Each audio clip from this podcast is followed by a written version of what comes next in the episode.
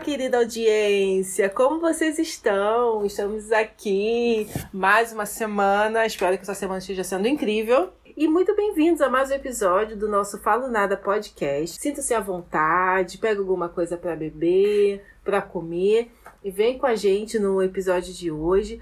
Mas antes de tudo, a gente não pode deixar de passar o nosso cabeçalho. Lembra quando estava no colégio tinha que fazer o cabeçalho? Sim, lógico. Nome do colégio, é o básico. nome completo. Então, o nosso É, cabeçalho é o mesmo. é. Só que. não tem como fugir do cabeçalho. O cabeçalho vale Não meio tem. ponto. E pra gente aqui vale meio ponto também. Gente, segue a gente lá na- no nosso Instagram, pô. Nunca pedimos nada, falo nada podcast no Instagram. Se quiser mandar um e-mail pra gente, é o falonada podcast@gmail.com. Se você quer fazer uma parceria com a gente, manda um e-mail, falonadapodcast@gmail.com. Afinal de contas, estamos abertas, né? Estamos abertas porque a dona Spotify ainda não tá dando nada pra gente, né, meninas? Tudo bom? Quem Nada. quiser. Os streams que a gente indica, estamos aí, abertas, né? Exatamente.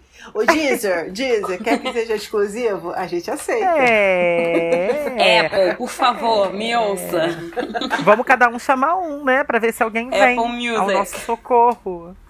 Porque, porque assim, né? A plataforma de streaming é o seguinte: eles captam é, ouvintes por nossa conta e não dão nada em troca. Então acho que é uma É. coisa bem justa que eles fazem, É, né? é. Então vocês tomam vergonha nessa cara de vocês antes Mas antes, desassine essa benção. vamos dar boa vida ao nosso squad maravilhoso. Com vocês, a nossa querida Caterine The Wonder. Uhul! Olá, pessoas. Gostosa, linda, maravilhosa. Ai, obrigada, meus Absoluta. fãs, obrigada. É... obrigada, pessoas, obrigada, alienígenas, obrigada, seres de outro mundo, obrigada a todos. Estou aqui mais um dia, mais uma semana, para o quê? Para dar, dar, dar para vocês o quê? A minha voz, o meu conhecimento, a minha experiência. E, além de tudo, passar para vocês o quê? O meu cabeçalho próprio, que é qual? Sigam-me no meu Instagram, Caterine Rodrigues, mais o S no final. Vão lá, curtam umas fotos, manda direct, entendeu? Essas coisinhas. Mas é isso, meu Manda povo, minha pix, pova. manda pix. Ai, Pix, pelo amor de Deus, gente. O Pix é meu e-mail, entendeu?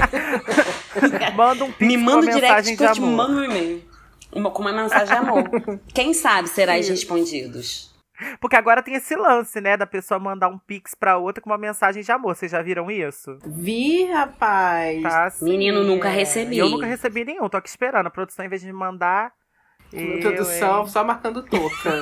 Ô, produção!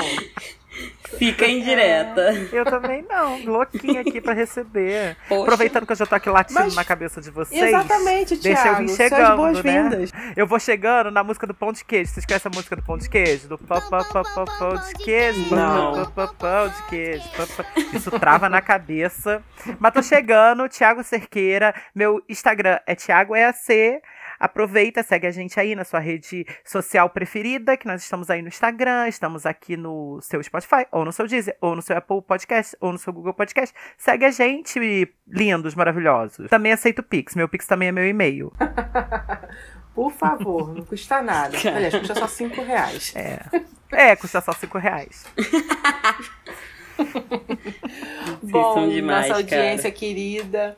é, vamos entrar no nosso tema de hoje, né? Que é sobre autoaceitação. Vamos falar sobre alguns pontos das nossas vidas, dividir com vocês alguns detalhes das nossas vidas sobre o nosso processo de autoaceitação, pontos que nós já aceitamos, aqueles que foram mais complicados da gente ter que entender e aceitar.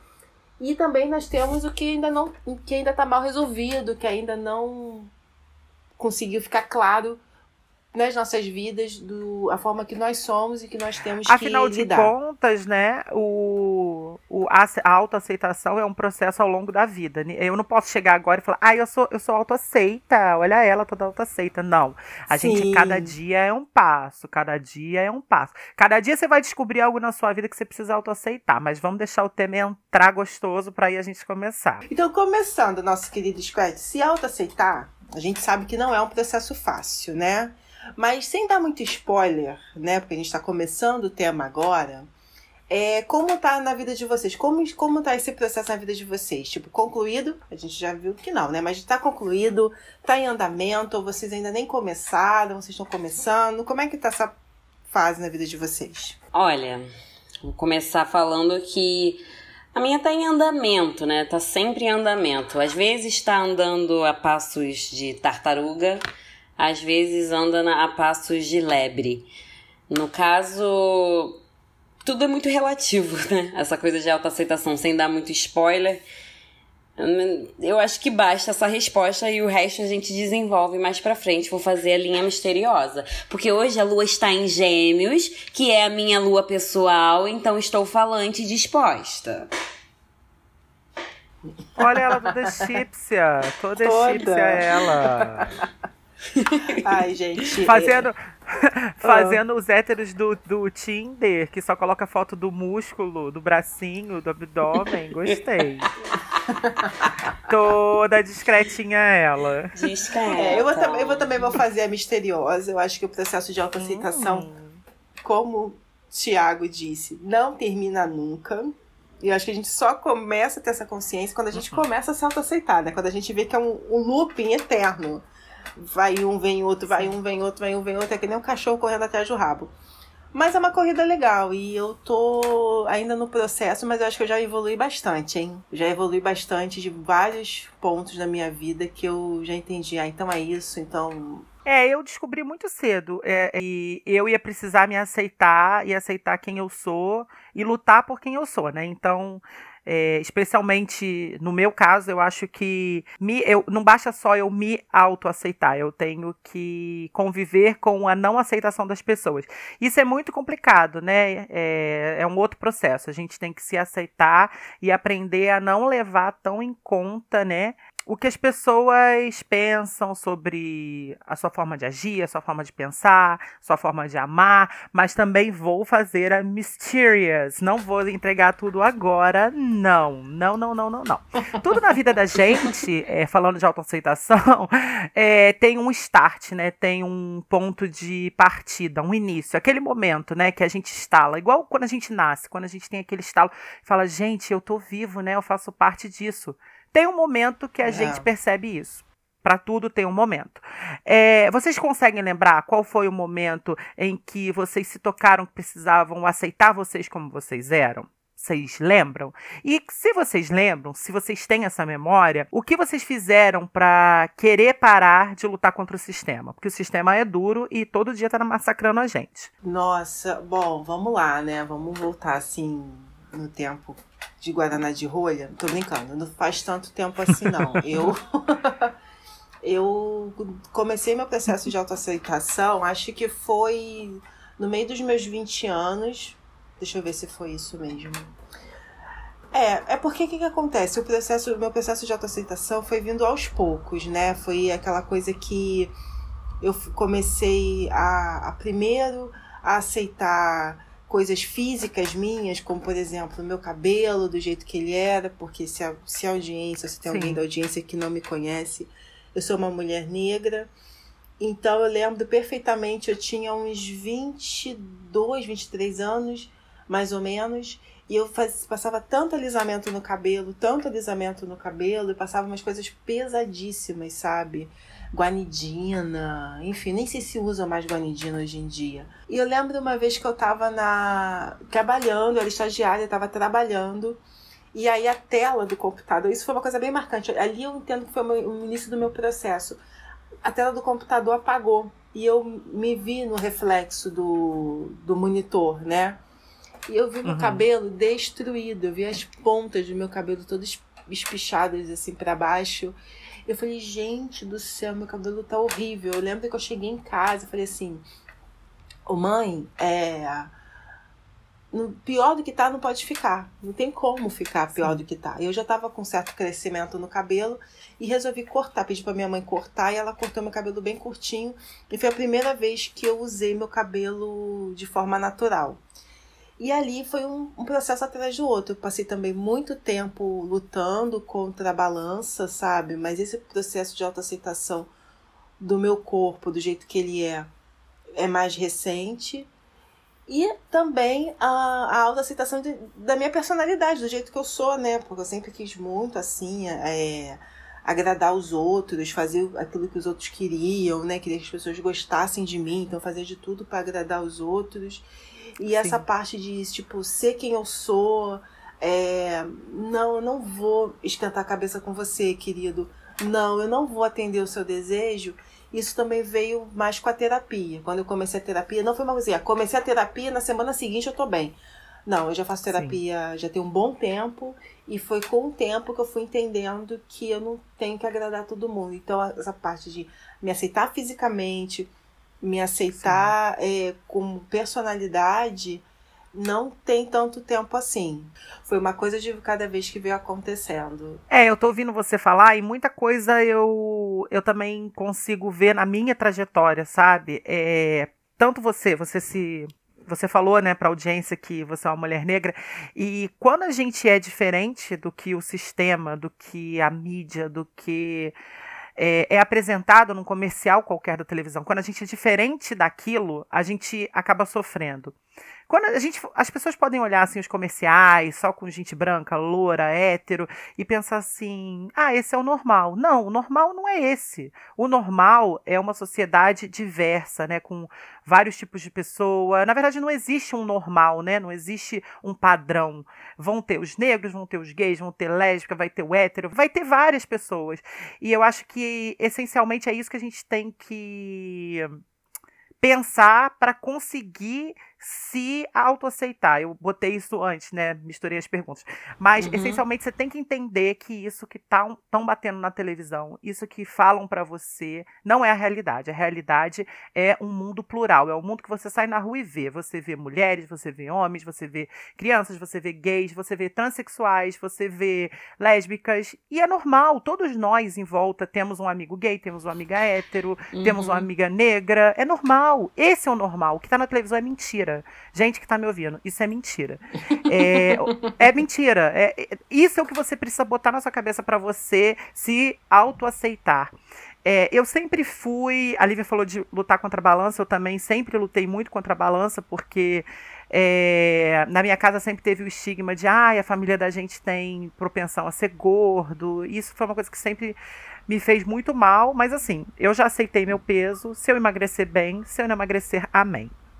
Mas o processo de bem me também. aceitar é, bem também. Não vou falar de, de peso, porque esse é um processo que eu ainda tô me aceitando, sabe? É, tem dias que eu quero emagrecer, tem dias que eu não quero emagrecer, tem dias que eu tô ótimo. Esse processo ainda está acontecendo. Com relação uhum. à minha sexualidade, eu sempre soube que ia ser muito difícil. É, uhum. A partir do momento que, que eu fui para a escola, foi quando eu percebi que eu era diferente, que eu ia ter que aceitar que eu era diferente para a partir daí conseguir lutar contra o, o que a sociedade pregava, né? Uhum. É, enquanto, é, eu tenho uma memória de quando eu era criança de nunca ter sofrido preconceito na minha casa. Eu nunca ouvi na minha casa, dos meus primos, da minha família, que eu era diferente. Foi só no primeiro dia que eu fui pra escola uhum. que eu me vi no meio de crianças que eu não conhecia, que eu descobri que eu era diferente. Que eu lembro que logo assim que eu cheguei na escola, uma menina falou para mim assim: Você é menino ou menina? Aí eu falei: opa, tem coisa errada aqui. Opa. E a partir dali, é, eu fui descobrindo dia após dia que eu era gay e que eu ia ter que lutar por isso. Mas durante muito tempo eu fiz como a Lívia falou, a mesma coisa do cabelo, né? Tô fazendo um contraponto para mostrar que as, os processos são muito parecidos. Mudam as histórias, mas os processos são parecidos. Eu passei muito tempo da minha vida é, desviando do assunto, não falando. Mas a partir do momento que eu me apaixonei pela primeira vez por um homem, eu, foi, eu pensei, cara, eu vou ter que me aceitar. Eu vou ter que me aceitar, vou ter que me impor, falar para minha família é isso e vai ser isso. Uhum, entendeu? Eu, eu sou assim. Vocês me conhecem, vocês sabem que eu sou assim. E para mim aquilo ali foi um start. A partir do momento que eu me aceitei enquanto gay, eu a minha vida fez um, um, virou 360 graus, sabe? Eu passei da sombra, de me esconder, de ficar fingindo que eu era, é, como eu vou explicar, heteronormativo, né? Para para me sentir aceito. E eu descobri que eu não precisava fingir, que as pessoas já me aceitavam mesmo sendo do jeito que eu sou, sabe? E foi nesse momento que eu virei a chave, eu falei assim, é, realmente, é, é uma loucura que eu pus na minha cabeça. Não sei se eu ou o sistema, é, a gente né? tem tanto medo, né, que a gente acaba, é, a gente acaba se fechando demais. Às vezes é só a gente abrir um pouquinho a porta que a gente Sim. vai ver que tem um monte de gente que gosta da gente do jeito que a gente é. Não precisa mudar absolutamente nada, né? Nada, nada, sim, sim. A gente não precisa, não precisa. A gente, porque o processo de aceitação é muito mais interno, né? É assim. Claro que você tem que entender que as pessoas não vão te entender, mas você tem que se entender e se aceitar. Entender que você não é e não vai ser aquilo que estão impondo para você. Mas Exatamente. não vou estender muito, não, porque senão Caterine não fala. Cat Cat, tá tão quietilda, fala comigo, meu amor. Conta. Meu processo começou lá para os 20 anos mesmo, quando eu vim para o Rio. Porque até eu vir para o Rio era uma guerra interna que existia muito dentro de mim. Eu quero deixar claro que religião é uma coisa, espiritualidade é outra. Melhor, religiosidade Sim. é uma coisa, espiritualidade é uma outra. Então, assim, não estou aqui para dizer que X igreja ou X religião é ruim, é errada. Não. Sim. Eu estou aqui para dizer a minha experiência. Uhum. Então, eu, eu acho que por eu ter crescido num lar muito cristão, né? Num lar evangélico, eu cresci com muitas amarras. Então, assim, tem muita coisa que as pessoas dizem, ah, eu. Ah, quando eu era adolescente fiz X, Y, Z. E eu não fiz. E porque eu não fiz? Porque eu tinha medo de ir pro inferno, porque eu achava que eu ia pro inferno se eu fizesse. Então eu me privei. Só que não adianta se privar de algumas coisas que, vo que você acaba indo. As coisas, na verdade, acabam vindo na sua direção. Então, quando eu vim para o, para o Rio de Janeiro, é, eu me vi sozinha e pela primeira vez eu vi assim: sou eu. Eu tô aqui, ó. Eu vou decidir por mim mesma. E aí começou esse processo de autoaceitação, primeiro autoaceitação da minha solidão, não solidão, né, da minha solitude, uhum, de me sim. descobrir sozinha e me descobrir adulta. Depois eu acho que vai para um processo de me olhar no espelho e me achar atraente, e isso vai para um, um outro patamar que é aceitar que eu tenho uma personalidade complexa, eu, te, eu aceitar. Isso eu ainda tô em, em, eu tô em processo, né? Em processo de aceitação do da minha personalidade, né? Porque por muito tempo eu fiz isso que a Lívia falou de ficar querendo muito agradar as pessoas, ficar querendo muito ser o que as pessoas estavam esperando que eu fosse. E eu não sou. Porque no início é esse processo de autoaceitação. É tipo, eu tô errada. Então eu me culpava muito. Então, é. assim, eu aproveito isso que eu tô falando e pergunto para vocês, sabe? O que, que foi mais difícil do, de, dessa autoaceitação para vocês, desse processo, pelo menos até o momento? Para mim, o mais difícil de aceitar foi a minha voz. Para mim, sempre foi. Já contei para vocês, já contei até aqui no podcast também, que minha voz sempre foi um, um problema para mim. Porque quando eu era mais novo, hoje em dia minha voz é um pouco mais grave, mas quando eu era mais novo, eu tinha uma voz de mulher, extremamente feminina, e isso me causava inúmeros constrangimentos. Eu para qualquer pessoa que eu ligava, achavam que eu era uma menina, em qualquer lugar que eu falava, achavam que eu era uma menina, e por eu usar roupa larga, por eu ser gordinha, eu queria esconder meu corpo, eles achavam que eu era menina também. Então, assim, chegou um ponto de eu não Sei. falar, eu não falava mais. Para mim, é, ir para a escola se tornou um, um suplício, suplício do desde que eu entrei na escola até o terceiro ano, para mim fazer trabalho de escola era um suplício. Eu passava mal, eu me sentia mal, eu chorava. É, cada risada. Porque assim, tem uma coisa que acontece, eu não sei se já aconteceu na vida de vocês, mas quando você é muito diferente, tipo, a minha voz era muito diferente. Quando eu falava, dava um silêncio. As pessoas faziam um silêncio, mas não um silêncio para me ouvir. Um silêncio de repreensão, de deboche. De caçoada. Vocês sabem como é isso? Tô entendendo. E uhum. eu passei a minha vida inteira com esse silêncio. Isso é uma coisa que me dá gatilho. Se eu estiver conversando, falando, e der esse silêncio, parece que eu volto pro Tiago de 10 anos de idade, me dá vontade de chorar, me dá vontade de correr, me dá vontade de sumir, desaparecer, porque é uma coisa que marca a gente, sabe? É uma coisa que.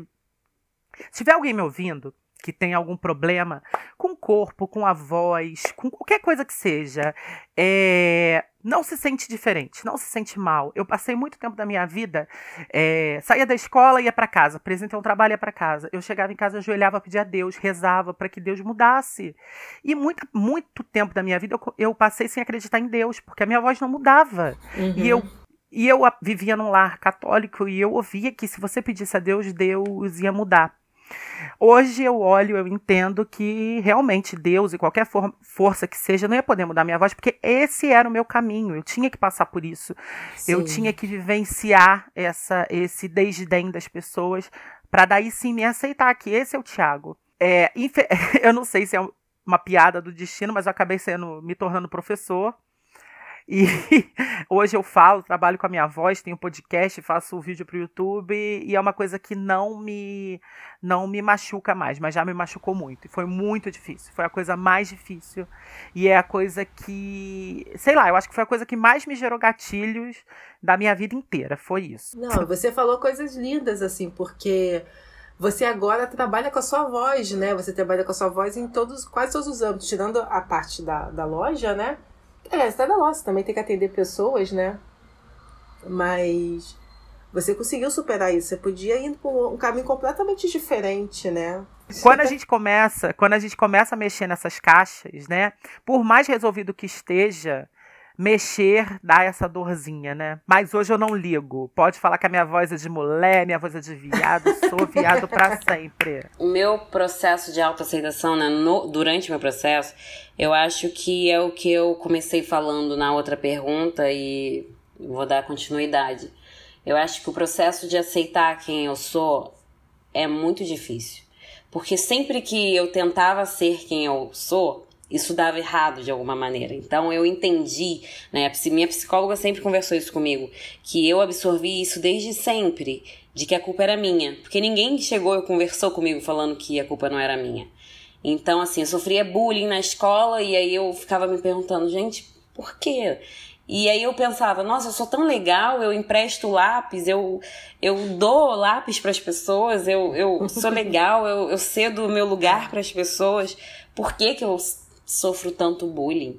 E, e aí eu comecei a me culpar, mas por muitos anos, né? Hoje em dia eu enxergo essa culpa que eu fiquei carregando, carregando. Então é um, é, foi a parte mais é a parte mais difícil, sabe? Eu acho que hoje em dia eu me aceito muito mais do que eu já me aceitei algum dia, sabe? Talvez muito menos do que eu já vou me aceitar. Por exemplo, essa coisa do cabelo que a Lívia falou, meu cabelo eu não sei como ele é tem desde os 12 anos, eu tenho 27. Então, assim, por quê? Porque eu sofria bullying, porque meu cabelo era cacheado e eu, eu sofria muito bullying, eu sofria piadinhas do tipo cabelo de miojo, miojo de chocolate, enfim, coisas horríveis. Então, assim, eu tenho uma dificuldade com meu cabelo. A minha mãe foi a grande, meu, meu, a minha grande heroína, porque minha mãe é cabeleireira, né?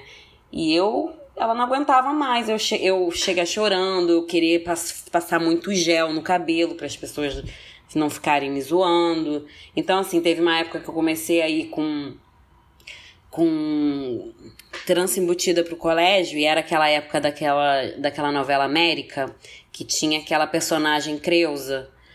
E aí Sim. as pessoas ficavam me chamando de Creuza, né? Apesar de ser a Juliana Paz, né? É, é, que ela é bonita, querendo ou não, então, mas na época, para uma criança. É pejorativo, né? Exato. As crianças são maldosas, são isso muito maldosas. Falar, Elas sabem ser maldosas. As crianças sabem ser maldosas. E, e, e, isso foi era uma coisa que me doía muito. Então, a minha mãe, eu acho que ela não aguentou mais me ver sofrendo. E aí ela começou a pesquisar, e na época, né? Ela falou, ela me levou num cabeleireiro, numa, numa, numa moça, e essa moça passou relaxamento no meu cabelo. Só que caiu a parte de cima assim e ficou uns tufinhos para cima, ou seja, piorou, porque eu comecei a ter, a ter, que ir com tic-tac pra escola. Então a minha mãe, vendo o meu sofrimento, eu acredito nisso, ela nunca me falou isso, mas eu sou adulta hoje e enxergo dessa forma ela começou a, a, pesquisar, a estudar, né? Querer ser cabeleireira. Ela falou: ninguém mais vai encostar no seu cabelo, só eu. Tanto que eu tenho, muito, eu tenho muitos problemas psicológicos com o meu cabelo, gente. Só pessoas que eu confio, que eu gosto, que podem encostar no meu cabelo. Mas também depois disso que aconteceu de cair seu cabelo, eu também ficaria morrendo de medo. É, não, isso que você falou é bem, bem importante, porque a gente entra numa onda, por exemplo. Agora chegou a onda do, de usar o cabelo natural. E parece uhum. que só porque você alisa, você está errada. Não tem nada de errado. Você faz o que você é quiser. É respeitar o tempo do outro, né? A gente tá numa, numa bola louca, de, numa bola de neve louca das pessoas não aceitarem o tempo do outro. Cada um tem seu tempo, gente. Exatamente, cada um tem seu tempo. Então, é, respeitar o seu próprio tempo, acho que é muito importante. E comigo, que foi muito difícil, nossa, algumas coisas foram bem difíceis. É, bom, vamos lá. O meu cabelo, né? Para começar com o meu cabelo, eu sempre ouvi, né, desde pequenininha, que o meu cabelo não era bom. Meu cabelo não era bom, que meu cabelo é ruim, que meu cabelo não pode ficar solto, que meu cabelo tem que ficar preso, que meu cabelo não é o tipo de ficar solto. E eu lembro que eu tinha, eu era um pouco mais nova que a Kate, eu tinha oito anos de idade.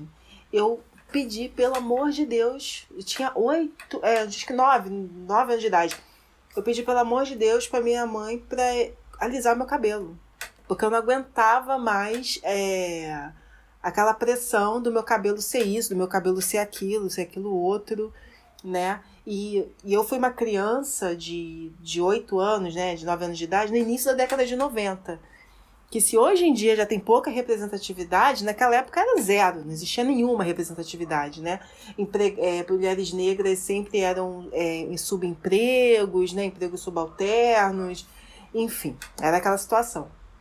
Então, eu, minha mãe me levou para um salão, eu lembro perfeitamente desse dia. Minha mãe me levou para o salão. E eu lembro como era o meu cabelo. Meu cabelo era volumoso, né, cacheado. O cara ele passava, o cabeleireiro ele passava o produto do meu cabelo e tirava na mesma hora. Ele passava e tirava. Não deixava nem fazer muito efeito. Eu saí com o cabelo lisinho, mas eu também tive corte químico. Meu cabelo que, foi quebrando, né, cortando. E eu fiquei praticamente careca. Eu fiquei com pedaços da cabeça sem cabelo, mesmo assim, com buracos na cabeça. Então eu tinha um cabelo grande, volumoso e fiquei com o cabelo mirradinho. Aí passou um tempo é, sem fazer alisamento e quando foi, sei lá, aí passei já enê no cabelo, enfim. Passei de tudo no cabelo. Tudo que tinha, passava alisamento caseiro, qualquer coisa. Aí até que quando eu tinha mais adolescentezinha, sei lá, uns 14, 15 anos, Aí eu conheci a tal da guanidina e fiquei usando guanidina por uns 10 anos seguidos. É, que nem a Kate falou, eu não sabia mais como era o meu cabelo. Até que eu, fiz, eu tive esse contato com o meu reflexo e vi aquela situação, aquele cabelo horroroso, sabe? É horrível, meu cabelo tava horrível, assim, muito ressecado, espigado, parecia uma vassoura. É... e aí eu falei, cara, pior do que isso é impossível ficar. Eu pensei assim, eu pensei, é impossível que o meu cabelo natural seja pior do que isso. E eu fiquei cinco anos com o meu cabelo natural, usando ele natural, até que por um acidente ele alisou de novo, aí eu fiquei mais uns cinco anos usando ele alisado e agora ele tá natural. E um outro processo também que foi muito difícil de aceitar foi o meu corpo. Como eu falei, eu, isso aconteceu recentemente, porque eu também sofri muito bullying na escola. Você falou do bullying que você sofria na escola, Ti. Eu também sofri uhum. muito bullying, mas por ser gordinha. Eu vou contar uma situação rápida, né? Eu tinha, sei lá, Sim, uns conta, seis... conta. É, tinha uns seis anos de idade, mais ou menos, era bem criança. É, eu estudava no colégio, sabe essas casas que viram colégio? Sei, aqui em Petrópolis Sim. tem muito. É. Então, eu estudava no colégio aqui no bairro onde eu moro, que era uma antiga casa. E a sala que eu estudava era como fosse lá, o quarto de empregada da casa. Era um quarto um pouquinho grande, mas era bem estreito. Então, o, a sala era uma sala comprida que tinha um corredor central. Então, tinha duas carteiras de um lado e duas carteiras do outro, e aquele corredor central para passar. Você entrava pela, pela parte de trás da sala, né? E o, o quadro ficava no lado oposto da porta. Enfim, eu lembro uma vez que eu estava chegando na na escola e a professora fazia a professora fazia bullying comigo. O nome dela era Valéria, nunca mais vou esquecer. Eu cheguei na sala e ela falou assim: Ih, gente, a gordinha chegou. Todo Ai, mundo vai Deus. ter que levantar para a gordinha passar. e só tinha carteira vazia lá na frente. Eu tive que passar a sala inteira. Nossa senhora. E ela e todo mundo rindo e kkk. Eu lembro que isso foi tão traumatizante que eu fiquei em, ficava em pânico de chegar atrasada no colégio, em pânico. E emagreci horrores. A minha mãe ficou assim: "O que que tá acontecendo com a Lívia?" Aí eu contei para ela, minha mãe foi lá no colégio, me tirou e tal. Então, é, eu sempre tive muito problema, sabe, com isso. Assim, eu, eu, sei, eu sei que eu não enxergo meu corpo como ele é. Eu tenho distúrbio de imagem, sabe? O que eu enxergo, Sim. eu sei que não é a realidade. Mas isso eu é o que eu converso com a minha terapeuta, assim, eu não, é uma coisa que foge do meu controle. E hoje em dia eu consegui ter um equilíbrio, porque hoje em dia eu sei que eu, consigo, eu faço exercício físico pra caramba, sempre fiz atividade física, sempre corri, nadei, remei, fiz muito exercício físico, jogava vôlei, enfim, fazia muitas coisas e, e eu sentia, eu percebia assim que quando eu fazia por prazer, o negócio andava, de, é, me fazia bem. Quando eu fazia Sim. por físico, porque eu tinha que emagrecer, aquilo me torturava. Então eu consegui Sim. fazer as pazes com isso. Eu não faço mais dieta, eu não fico, não faço restrição alimentar. Depois que eu consegui fazer as pazes com a comida, eu passei até a comer menos, porque eu já eu não como mais com compulsão. E eu faço hoje em dia corrida, faço personal, faço boxe, mas é tudo por prazer, sabe? É tudo para dar prazer pro meu corpo. E não Sim. em busca de um corpo, não em busca de uma barriga, em busca de uma bunda. É... Na verdade, é trocar de caixinha, né? Tirar da caixinha do da beleza que a, que a sociedade diz que é que é ideal e colocar na caixinha do bem-estar, né? Exatamente, exatamente. Eu, eu, consegui deslocar isso. E eu, graças a Deus, eu estou vivendo esse momento. Eu não sei por quanto tempo eu vou ver esse momento. Porque eu sei que é uma coisa que também pode mudar. Daqui a pouco eu tô maluca é, de novo. A gente muda. Daqui a pouco a gente. Ai, Jesus. Mas no momento tá sendo assim. Vamos ver quanto tempo vai durar. É. E, e é engraçado, assim, tem a forma que a gente se enxerga e a forma que a gente acha que os, é, os outros enxergam a gente, enfim. Como vocês é, enxergam a si mesmos e como vocês gostariam que os outros vissem vocês? Existe, na verdade, um, uma pergunta extra dentro dessa pergunta, porque é assim, como eu gostaria de ser vista, como eu me vejo e como as pessoas dizem que me vê, né? Uhum. Porque assim, eu infelizmente, eu me eu não me enxergo com muita força. Na verdade, eu me enxergo uma pessoa muito fraca, de muito inocente, muito boba.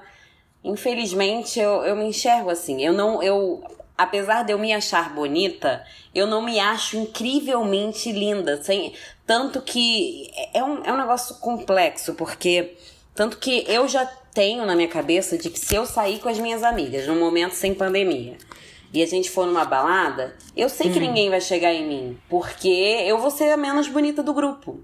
Mas você vai ser a menos bonita do grupo no sua visão. É, na sua Sim, visão. É. exato. Não, eu estou falando claro. isso na minha visão.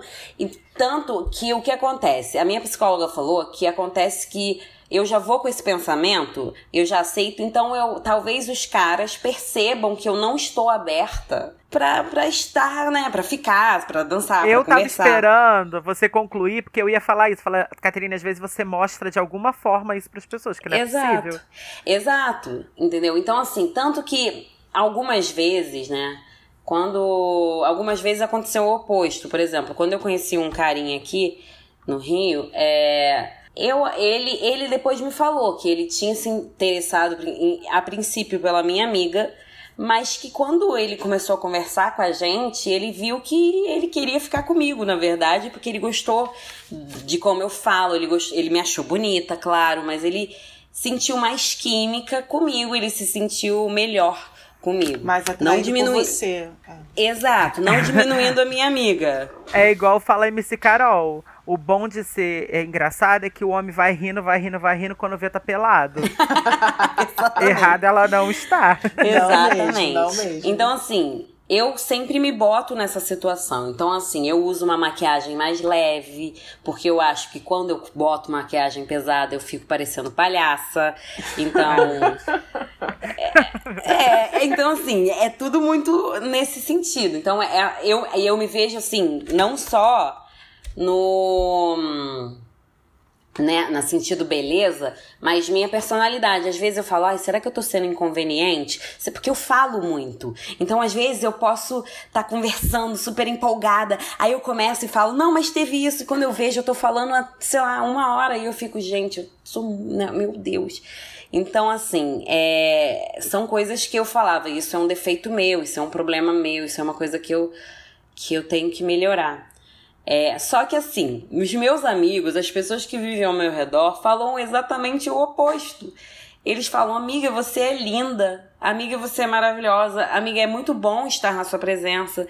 Você sempre tem alguma coisa interessante para falar, você sempre, é, sabe? E, e eu fico assim, gente, como assim? Tocada.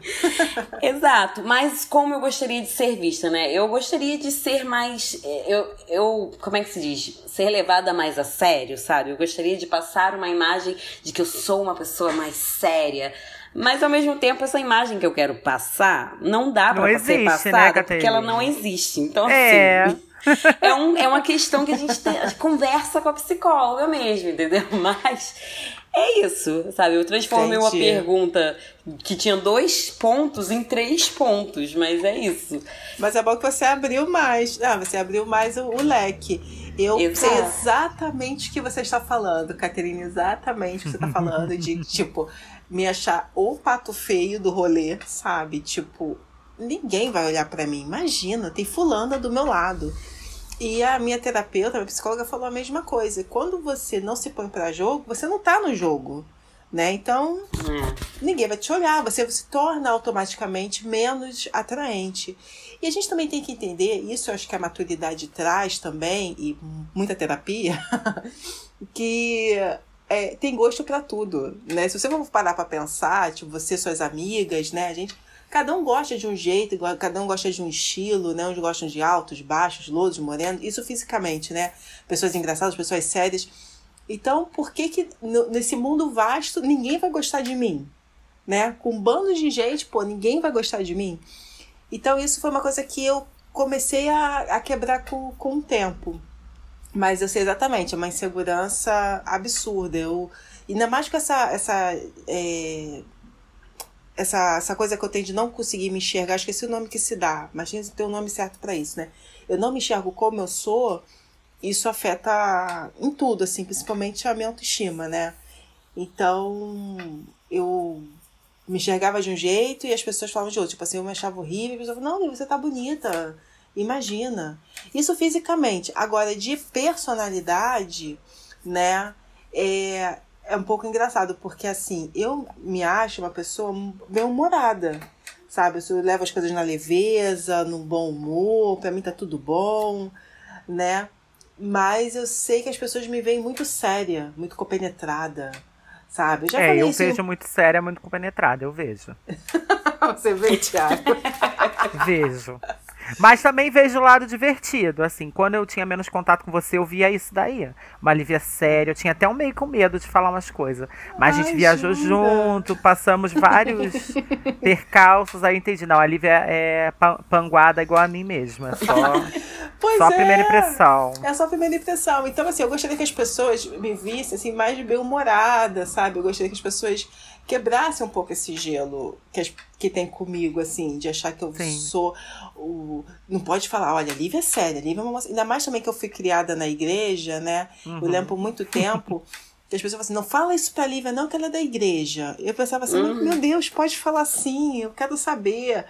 E as pessoas, não, não, não, não fala não, não sei o quê. Então, eu não sei se eu, eu acabei meio que é, adotando o personagem que foi imposto, sabe? Sim, sim, sim. E você acaba é uma performando. É uma casca, né, que a gente faz, é uma casca, né, uma, uma um casulo. Exatamente. Que a gente faz de Mas proteção. eu queria que as pessoas me vissem mais, mais bem-humorada, sabe? Mais risonho, enfim. Um dia eu chego lá. E, gente, eu tô na mesma de vocês. Só que é engraçado, né? É muito engraçado. Eu também já, quando eu falando de desse âmbito, né, de percepção, de tudo bem, tudo bom, uhum. eu, quando eu era mais novo, eu era igual vocês. Eu acho que quando a gente sofre muito bullying, muita perseguição, muito deboche, a gente fica se sentindo o pior de todas as pessoas. Então, eu acho que são Sim. reflexos da nossa infância e adolescência e tudo mais. Mas eu me enxergo como uma pessoa muito bem-humorada. Eu acho que eu sou muito bem-humorada. Eu acho que eu tenho um coração bom. Eu tô sempre pronto a ajudar os outros. E eu tenho dentro de mim que, eu não sei, isso acho que isso veio da minha casa, de que a gente tem que ajudar. Se a gente pode ajudar, a gente tem que ajudar. E as pessoas enxergam isso tudo de uma outra forma. A pessoa me olha muito engraçado, a pessoa fala: Ah, o Thiago não leva nada a sério. Já ouvi várias vezes isso. Ah, o Thiago não leva nada a sério. Hum. Só que muitas das vezes no rolê eu era o único que levava tudo a sério, sabe? Entendi. Eu falei, cara, eu não vou ficar me martirizando, porque assim, atitudes. Tem uma amiga minha, ela dizia, falava assim, as suas atitudes falam tão alto que eu não consigo ouvir sua voz. E é verdade. Às vezes a pessoa falava, ah, o Thiago é o, o divertido, o palhação. Só que na hora de que tudo dava merda, quem tava lá para segurar o arroxo? O Thiago, sabe? Aí eu fui entendendo que, cara, o que as pessoas pensam não é a verdade. Uhum. E o lance de ajudar todo mundo a ser bom, as pessoas confundem o B de bom com o B de babaca. Eu sou bom. O B é de bom, não de babaca. Eu não sou babaca. Exatamente. As pessoas acham. É, as pessoas acham que porque você. Ai, me ligou três horas da manhã, eu vou lá, te ajudo, que o Thiago é babaca. Não, o Thiago não é babaca, não. O Thiago é bom, entendeu? e a pessoa boa, ela tem um limite, entendeu? E as pessoas não entendem que eu tenho um limite. Se você tá me ouvindo, saiba, eu tenho um limite. entendeu, linda? Eu também tá? tenho um limite. Eu tenho Todos um limite, nós. né? Eu aguento até determinada. E sabe uma coisa que eu todo mundo fala que eu sou uma pessoa muito forte, muito forte e um problema que quem é muito forte enfrenta na vida, a Lívia tá falando que é séria, de repente deve enfrentar também, é de parece que quanto mais forte a gente é, mais porrada a gente toma. Você já, já Sim. percebeu Sim. isso? É a pessoa não tem tato para falar com você, a pessoa fala com você de qualquer jeito, a pessoa sabe, não tá se importando se você vai ficar bem, se você vai ficar mal com o que ela vai falar, elas simplesmente falam. E, cara, se a gente é forte, não significa que a gente não tem sentimento, só significa que a gente aguenta mais porrada, mas a gente tem sentimento igualzinho. Dei várias dicas, né, para as pessoas que me conhecem. Sim. Né? É, a gente é dá quase dicas. Um fica a dica. É, fica a dica, né, pessoas? Muito do meu autoconhecimento eu fiz sozinho sabe? É... Até porque quando eu era pequeno, gente, pra vocês terem noção da situação da minha vida, né? Até os 12 anos eu vivia com dor de cabeça por causa de óculos e lá em casa não rolava grana para eu ter o óculos, entendeu? Uhum. Então, esse negócio de psicólogo nunca foi presente na minha vida, então, desde muito cedo eu tive que tentar entender e procurar a solução para os meus problemas sozinho. Mas vocês acham que é possível se autoconhecer sem a ajuda de um psicólogo, por exemplo? Olha, eu acho o seguinte, eu sou um pouco suspeita, né, que eu faço terapia há sete anos e Sim. me ajudou muito. ajuda. Minha, ajuda bastante. Mas eu não sou a testemunha do, do tem um psicólogo, não, sabe? Você quer ouvir a palavra do, da terapia, moça? Não, não sou esse, esse ser humano. Eu acho que faz terapia quem precisa e quem pode, né? E também, se, bem que tem é, faculdade de psicologia que dão tratamentos gratuitos, né? Então, se a audiência estiver precisando de tratamento de psicologia, procure uma faculdade de psicologia para poder ter informações. É, para quem Sim. sabe conseguir um tratamento de graça, eu acho que é um pouco difícil, talvez, você se autoconhecer sem uma outra pessoa, sem alguém para poder rebater. Não precisa ser um psicólogo, mas ter um amigo, alguém da família sabe? Para você ter uma, não sei, um input, sabe? Algum retorno, sei Eu lá. Eu concordo, concordo. Alguém que te ouça e fale assim, não, meu amigo, baixa um pouquinho. É um grauzinho isso. abaixo, isso aí que você tá falando. Porque a gente tende a, a se sentir as últimas bolachas do pacote é uma coisa do ser humano. Não é só você, não é só eu, não é só a Lívia nem a Cat. A gente tende a se sentir mais do que realmente a gente é. é. Aí tem que ter um amigo para falar assim, não, meu amor, mas olha o que você fez com fulano também, né? Fulano não é tão ruim, Exatamente. Né? Exatamente. Porque é. a gente tem muito a, tendência de, de, de super, é, supervalorizar a gente, né? Tipo assim, o autoconhecimento Sim. é como se a gente fosse subir degraus. E às vezes o autoconhecimento Sim. é descer alguns degraus também, né? E falar, opa, Sim. meu patamar é um pouquinho mais embaixo, né? Eu acho que é, é, é, interessante você ter uma outra pessoa. Se tiver um profissional, é, eu acho muito legal. Porque o profissional é Sim. é aquela pessoa que não tem um, um vínculo afetivo com você. Então ele está ali para ouvir seus problemas, fazer você refletir sobre eles, sem aquele vínculo afetivo, né? Quando tem um amigo, um parente e tal, rola o sentimento. Mas eu acho que é importante. Eu acho que tanto um quanto o outro ajuda, sabe? Posso te falar que eu não. Eu não, não rola sentimento, não. Maria Angélica deve estar ouvindo a gente, ela pode, inclusive, até dar o testemunho. Eu não passo a mão na cabeça de ninguém, não, Lívia. Se estiver errada, eu vou falar. Você está errada. Eu Ai, não, é não fa falo. Porque assim, é, o que você falou, eu acho Perfeito, perfeito. É, inclusive, até respondeu a minha pergunta. Por isso que eu até dei esse da Maria Angélica, porque no caso já respondeu a pergunta por mim. Porque eu também penso assim: eu acho que se você não tem ninguém, Busca um amigo de confiança, um amigo franco, que vá te colocar no seu lugar, que vá falar para você, olha, você tá demais. Ou é. você lembra que você fez isso lá atrás com ele? De repente um amigo vai até te pontuar as situações. Se você tem um, um perto amigo, de situações né? que nem a Maria Angélica, a Maria Angélica esquece, né? Aí vem alguém na voadora nela, ela, ué, minha linda, lá atrás você fez com ela, tem que ser assim. É, eu acho que ajuda sim eu acho que uh, a terapia depois da, da, quarentena é necessário, tem que ser feita, tem que procurar Sim. ajuda. É, acabar com esse estigma de que só quem tem psicólogo, psiquiatra e terapeuta é louco. Não tenha medo. Eu acho que essencialmente a pessoa não tem que ter medo de perguntar, de se abrir, de conversar com a pessoa certa ou com um psicólogo. Ou me manda um DM que eu ajudo você a resolver o problema de vocês aqui, tudo bom?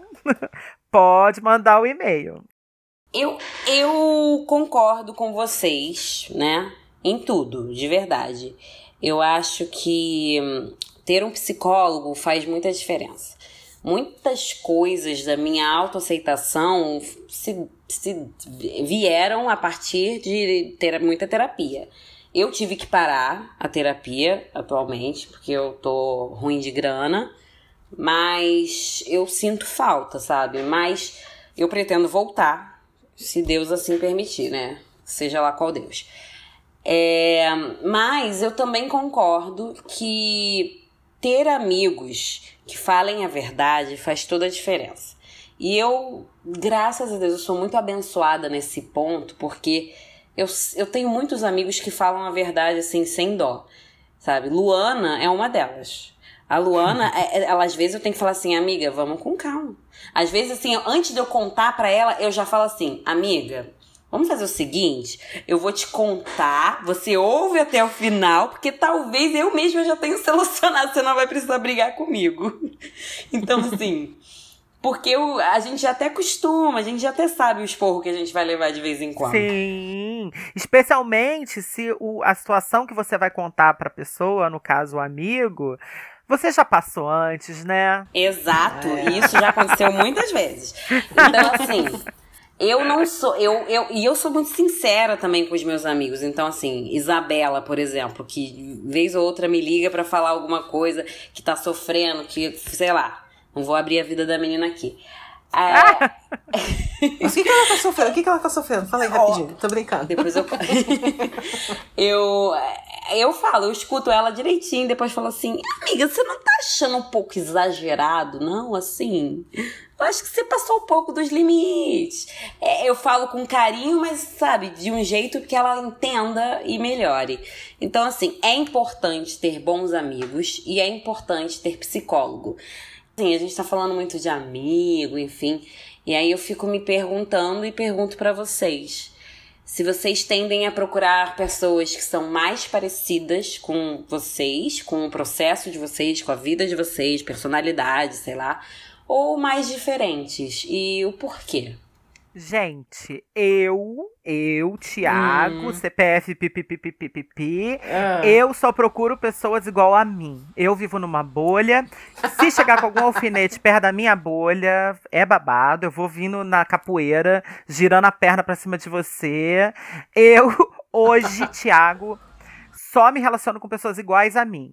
Que, iguais a mim, não gays, mas assim, de que tenham uma. Já tem um processo de desconstrução. Isso, que pensem parecido, que tenham um processo de desconstrução em andamento, porque se desconstruir é necessário e não tem como a gente conviver é, com pessoas que não estão tentando se desconstruir ou que não saibam da necessidade, da importância de se desconstruir ao meu lado, porque isso meio que retrocede o andar da gente. O processo de desconstrução é um caminhar. Se você tem alguém que não não quer se desconstruir, que acha que consciência de classe, igualdade de gênero e tudo mais tudo bom é besteira, realmente vai empacar o meu andamento, entendeu?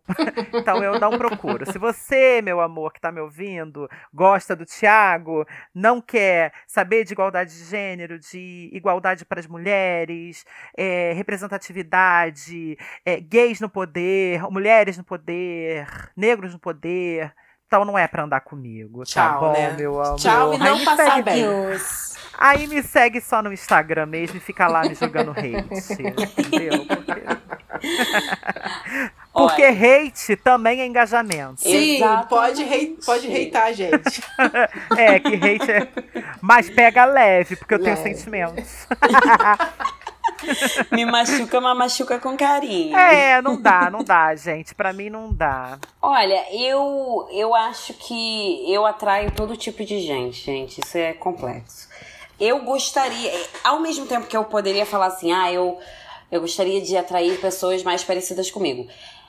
Mas, no geral, eu atraio todo mundo. Isso é um problema. Porque, assim, eu entendo esse lado que o Thiago falou sobre é, questão ideológica, política e etc. Eu, eu prefiro atrair pessoas que pensem, pelo menos assim, 90% parecido comigo. Quem Mas não. Caticate, Caticate, eu sou igual você, eu atraio todo tipo de gente. Bolsominions então me adoram. Eu É. tô dizendo assim, pra me relacionar. Dentro disso eu passo assim a Não. minha peneira, Exato. né? É e isso. aí, É, é, Aí- é aí que eu ia chegar. Que, É. assim, eu vou atraindo. A questão é que quando chega perto de mim, eu falo assim: opa, peneira.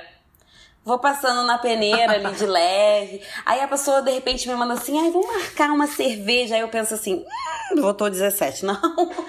Aí eu falo: ai, não dá. Eu atraio todo mundo, eu vou peneirando, vou peneirando e falo: no meu, na minha bolha, eu quero essas pessoas aqui, que tem coisas diferentes de mim, mas não tão. Sabe? Sabe? É tipo assim, dá pra, dá pra lidar. Bom, gente, eu sou parecida com vocês também. Eu atraio tudo que é tipo de gente. Eu sou uma pessoa que. É, eu. Antes de- dessa guerra política que a gente sofreu em 2018, eu tava muito dentro da minha bolha, né? Até que eu fui trabalhar com o povo de Goiás. E aí conheci o povo de Goiás e entendi que o Brasil é muito mais interior do que litoral. Né? Que eu tava achando assim, não, impossível o Bolsonaro ganhar. E aí, quando eu, eu tô fazendo esse paralelo, porque eu acabei fazendo amigos que são muito diferentes de mim, sabe? São pessoas que eu gosto, mas assim, vamos. A gente tem que separar de pessoas que a gente se dá bem, de pessoas que realmente são amigos, né? E acaba que os amigos mesmo ficam sendo pessoas que são parecidas comigo, sabe? O resto são colegas, são conhecidos e tal. Mas amigo, amigo mesmo, é meio que a gente tem tudo na mesma cabeça, não tem jeito. Não tem como conviver com alguém que é a favor de ditadura, de tortura. Não tem, não tem. É uma coisa de valor, né? Pra viver diferente, basta a minha família, que na minha família eu não tenho opção, né? Na minha família eu sou obrigada É. a conviver. Mas de amizade, se eu posso escolher, sabe? Sabe quando você catava feijão, que tinha aquela pedrinha no meio do feijão? É a pedrinha que pega assim, ah, amor, tchau. Gente, se autoaceitar é maravilhoso. Entender que você é um ser único, que você é um ser é, especial, porque a gente, cada um de nós é um mundo, né? Cada pessoa é um mundo, com as suas vivências, com as suas, com as suas experiências. Para vocês que já estão assim, que já estão num processo de autoaceitação é, a passos largos, bem à frente. Qual é a delícia de, assim, o que, que o, qual foi a sensação que vocês tiveram quando vocês pegaram esse problema e falaram, ah, eu não vou rodar em volta disso igual o, um planetinha e joga uhum. fora? Olha, a qual delícia, é a delícia? Posso até começar a falar, tia. A delícia é voltar a respirar. Para mim é uma sensação de voltar a respirar sabe? Você vive sufocado, tentando cumprir padrões tentando correr e nunca chega a lugar nenhum. Então é você chegar e falar: chega, acabou. Eu não vou mais me submeter a isso. Chega, não vou mais alisar o meu cabelo. É, chega, não vou mais fazer dieta para emagrecer. Chega, não vou mais tentar agradar você. Nossa, isso é, é libertador demais. É muito gostoso. Você, você automaticamente perde mil quilos. Eu é também sou assim, sabia? É. A sensação que eu tenho é essa. É como quando a gente tá correndo para pegar um ônibus, sabe? Você tá correndo muito para pegar um ônibus. E você entra no ônibus, aquela sensação assim, aquele. É a mesma sensação. Quando é. eu pego um problema que não é tão importante assim e desmantelo ele dentro de mim, exatamente essa sensação. A delícia de se autoaceitar é tirar das costas esse peso que a sociedade faz, essa incessante busca pelo corpo perfeito, pela profissão perfeita, pela foto perfeita do Instagram, pelo, sabe, pelo cabelo perfeito, insira aqui qualquer coisa que a sociedade é, pressiona você a fazer. É maravilhoso. É. maravilhoso. Coisa, você falou uma coisa muito importante, que é o Instagram né? Nada daquilo é verdade. Nada, Nada. daquilo. Uma vez eu vi uma, uma, alguém falando assim: se você não se conhecesse e olhasse o seu próprio Instagram, você diria que você é uma pessoa feliz? A pessoa falou assim: sim, eu diria. E falei: você é feliz? A pessoa: não. Então, assim, gente, aquilo ali é um pedacinho da vida da pessoa, aquilo não é a realidade, entendeu? O buraco é muito mais embaixo. Sim. Então, se autoaceitar é isso, é você tipo, dane-se, sabe? É, é, vou só seguir minha vida. E, e, aceitar que realmente você pode mudar de carreira quando você tiver 40 anos de idade, 50 anos de idade. Aceitar que você pode mudar de ideia. O jogo só acaba quando o juiz apita, gente. Eu, Exatamente. Hein? Tá vivo, respirando, dá tempo de começar a faculdade, terminar a faculdade, entrar no teatro, fazer um uhum. Instagram de piadas, de comédia. Tá aí, gente. Faz o seu sonho, faz agora. A gente Exatamente. fica protelando os sonhos, protelando, quando vê, tá com 50, 40 anos, não fez nada, aí quer correr para fazer tudo, faz agora. Não, Aproveita. Com medo do que os outros vão pensar. Aqui, dane-se que os outros vão pensar. Ah, foda-se o outro. É um bando de gente mal amada, mal comida. Eu olho assim pro lado e falo, ai, cara, tu é muito mal comido pra eu levar em conta que tu tá falando, né? Beijo. é isso, gente. Olha pra pessoa. Olha pra vida da pessoa. Você já tava falando com Maria Angélica, assim, até me exaltei um pouco. Ai, mas não sei o que, não sei o que. Eu falei, Maria Angélica, olha a vida da pessoa. Tu não precisa desejar mal. Deseja pra ela a vida dela. Ter a vida dela já é uma merda. Não precisa desejar mal pra pessoa.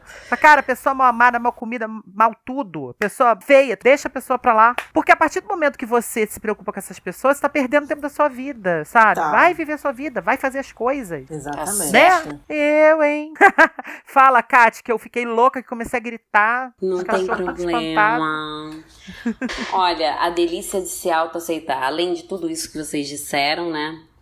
Ah, é, eu acho que. Acho não Tô aprendendo isso, é parar de dizer acho. Tenho certeza que no, no meu caso, né, a delícia de me autoaceitar é saber cada dia descobrir uma coisa nova em mim e uma coisa que eu falo, gente, eu nunca percebi isso.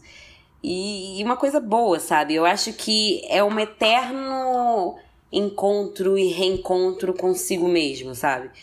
É, é gostoso demais quando você passa uma fase. Por exemplo, eu, eu já fui muito de me importar, né, com a opinião dos outros. E hoje em dia eu tô num momento assim tão. Ai, sério, que eu fico. Por que eu tô me importando mesmo com isso? E aí, às vezes, eu me dou conta que eu tô fazendo isso automaticamente já. Aí eu falo, Gente, que incrível! Eu pensei isso sozinha.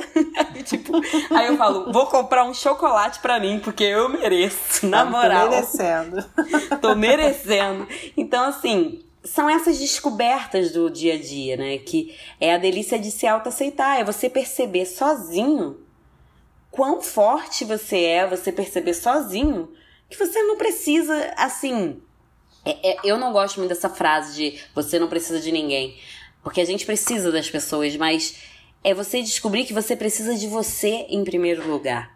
Acima que, de tudo, né? Acima de tudo, vem você. Então, assim, é o que a Lívia falou. Cara, não quer ser meu amigo?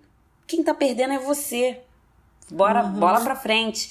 Cara, vai querer ficar discutindo política comigo? Cara, não vou discutir com você. Bola pra frente. Então, assim, ai, fulana falou que o seu cabelo tá feio. Cara, eu tô feliz com o meu cabelo, então foda-se.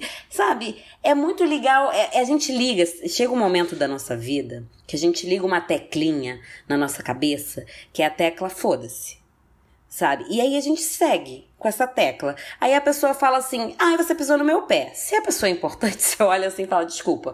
Se não, você fala tchau. Então, assim, é só ligar o foda-se, vai e vai. Porque incomodar, gente, a gente vai incomodar muita gente. A gente nunca vai ser incrível 100% para todo mundo. Sempre vai ter alguma coisa que vai desagradar alguém. Então, assim, parte desse pressuposto que o não você tem para tudo já. A gente vai atrás do quê? Da humilhação? Também, mas a gente vai atrás de ser feliz com a gente mesmo, entende? Então, assim, isso vale para relacionamento amoroso, para amizade, para discussão besta. Pra então, tudo. assim, para tudo, para tudo, tudo, tudo, tudo. Ó, oh, mas já que as pessoas não entendem, o que a gente fala para as pessoas? O que, que a gente poderia, nós, Squad, que já estamos assim meio que acertadas, caminhando para se acertar, para as pessoas que estão nesse momento ouvindo a gente e que estão passando por uma fase de baixa autoestima? Conta para mim, o que, vocês, que, que vocês diriam? Uma frase assim para a pessoa. Você precisa motivar a pessoa. O que, que vocês diriam para a pessoa que está ouvindo? Então, Carol Dias, o que eu tenho para dizer para vocês é que vocês se bastam, vocês podem se correr atrás do sonho de vocês. Ah, eu não sei, né? Às vezes, realmente, às vezes é difícil, não tem dinheiro. A gente está vivendo uma situação muito complicada no Brasil. Tá tudo muito caro. Mas o principalmente que vocês têm que fazer é cuidar de vocês. Sabe o que vocês têm que fazer? É o seguinte: tratar vocês como se fosse os melhor, você é sua melhor amiga, o seu melhor amigo. Sabe? Pega o seu problema e pensa assim: se o meu melhor amigo estivesse falando esse problema para mim, o que, que eu iria aconselhar a ele? O que eu faria por ele? E faça por você. Eu acho que é uma forma de você se cuidar e melhorar a sua autoestima. É isso. Maravilhosa. Olha, gente, o que eu vou falar para vocês é que eu, eu tô tentando lembrar o nome do livro que eu li, mas eu não tô conseguindo. É um livro de criança, muito curto, que eu vou falar bem de forma resumida, é, que conta a história de uma menina que ela queria muito uma bicicleta. E o pai dela resolve dar essa bicicleta depois de ela insistir muito, né? Ele falou que não tinha dinheiro, mas ela insistiu e vocês sabem, né, como é pai, é, deu a bicicleta para ela. Só que tinha um problema. Ela não sabia andar de bicicleta. Então, ela ficou ali tentando aprender a andar de bicicleta, tentando, e o pai dela tentou ajudar ela também, ela não estava conseguindo, e ela começou a chorar, ficou bem chateada porque não estava conseguindo, e o pai dela virou para ela e falou assim: "Vamos dar o nome dela de Maria". Falou assim: "Maria, quem manda aqui? É você ou é a bicicleta? Ela ouviu, o pai dela saiu, ela ficou pensando e ela falou para ela mesma: Não, sou eu que mando.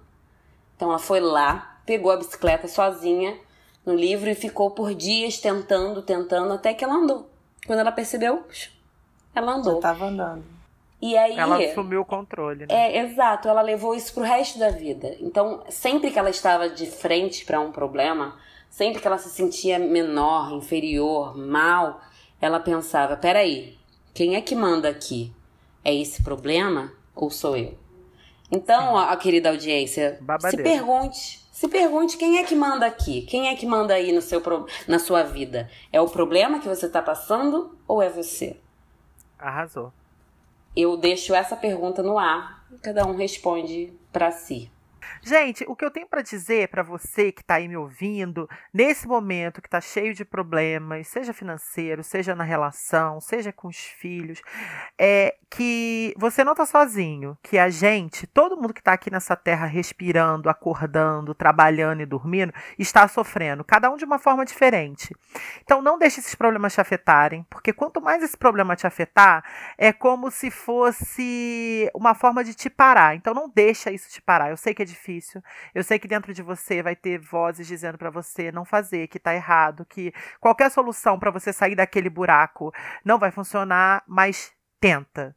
Tenta sair do buraco. A gente sai. É assim, sair do buraco é uma expressão muito, muito pesada, mas tenta sair dessa zona de tristeza, de sofrimento, de autoflagelo que você tá. Você consegue, você. Tudo que você precisa tá dentro de você, sabe? Para você passar por isso. Então, não deixa nada, é, nem ninguém. Ou se tiver alguma pessoa que esteja te, te colocando para baixo, não deixa ninguém te colocar para baixo. Você é forte, você é poderosa e você vai vencer. Se não vencer, pode ir lá no nosso Instagram e me xingar, porque eu, é batata. Acredita nos seus sonhos, foca no seu ideal e vai que você vai sair disso daí. Sai. Arrasou. Arrasou. Todos nós Arrasou. aqui já tivemos isso, é ou não é, meninas? Sim. Sim. Se você não tem um psicólogo, um, um analista para te ajudar, dentro de você tem a resposta. Pensa que você vai encontrar. É o que a, a Kate falou. Pensa se fosse um amigo seu que tivesse nesse problema. Pensa. Você vai conseguir sair. Se precisar da ajuda da gente, também chama lá no DM que a gente conversa. Exatamente. Eu não sou psicólogo. É, a gente não é psicólogo, mas a gente Não. pode ouvir. Porque é difícil a gente ter alguém de confiança para ouvir a gente, né? É verdade, é verdade. Não é? É essencialmente autoestima é é isso, entender que você é maravilhoso, perfeito, da forma que você veio ao mundo, independente do que as pessoas digam. Demos essa dica, agora tem mais uma dica para vocês, porque chegou aquele momento maravilhoso do quadro.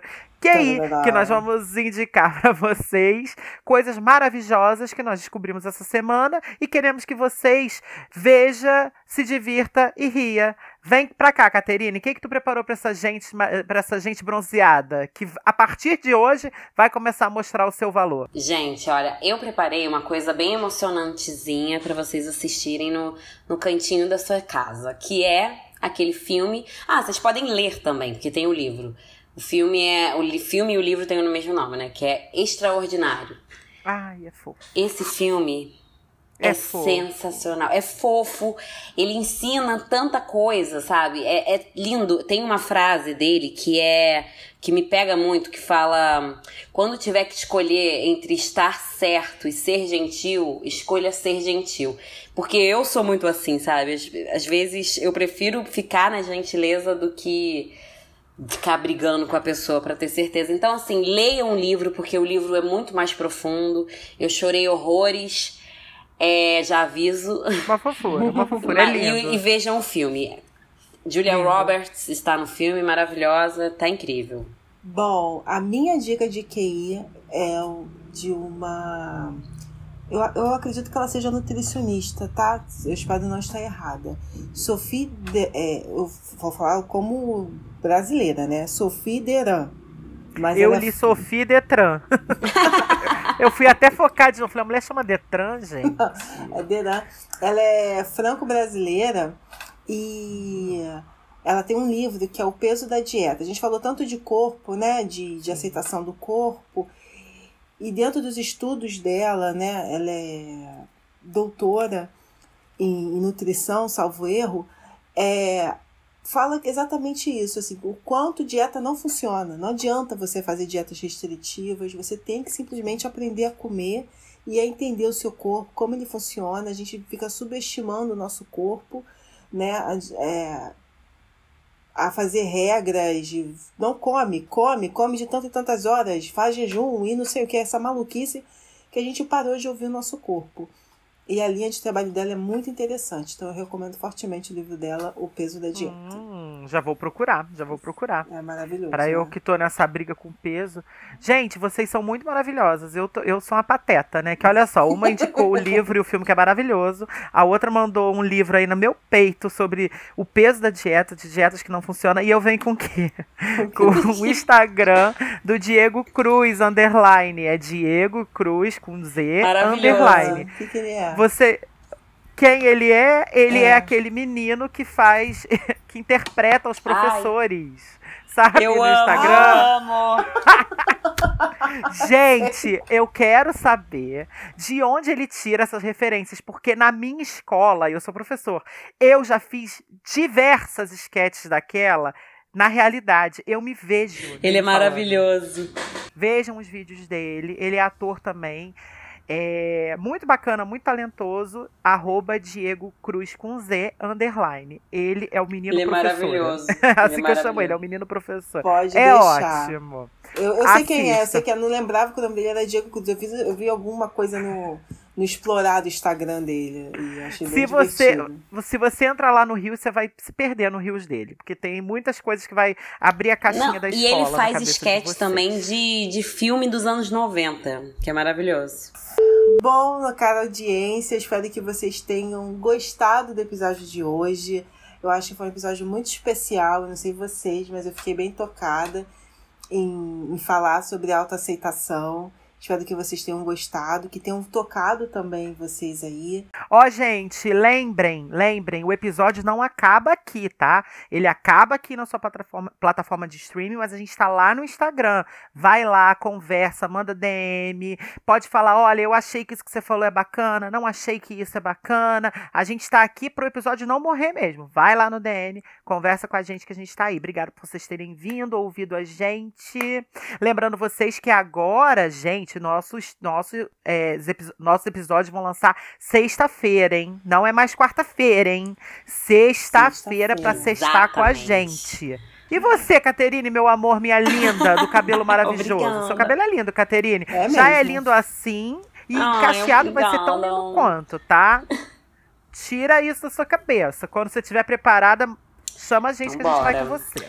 Ai, gente, esse episódio foi uma delicinha, assim, é, a- apesar dos gatilhos, foi uma foi uma Ih, delícia porque alerta. é bom é, mostrar também que há evolução, há esperança, sabe? Que uma coisa que eu, eu sempre penso é, gente, todo mundo tem que lidar com um dia ruim, hora ou outra. Sabe? Até a Beyoncé tem dia ruim. Então, assim, quem sou eu na fila do pão? É, e quem não viu o dia ruim dela tem aí no YouTube, né? A irmã dela sentando o sarrafo no marido dela.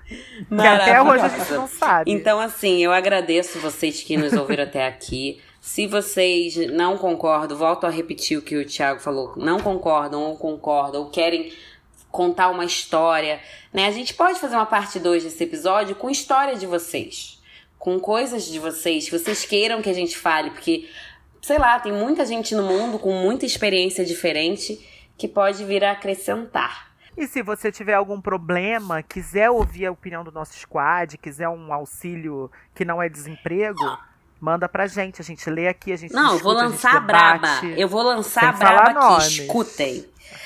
Olha só, Ih, vamos abrir o Ah. saque Falo Nada. O que é o saque Falo Nada? Vocês Ih, vão poder Cacilda. mandar pro ADM, e-mail, onde vocês quiserem. É, a longo prazo. Qualquer, com- é, é, é, qualquer coisa de qualquer assunto, seja de autoestima, de autoaceitação, de problema am- amoroso, Ai, squad, quero fazer um bolinho de Exato. bacalhau. Não sei Manda. fazer. Manda que a gente ensina. Ai, quero fazer um Exato, anal. a gente não ensina sei. Manda também. que a gente ensina E aí a gente vai também. pegar, a gente vai. A gente Tô vai inclusive. Opa, tudo bom, queridona? Então manda pra gente.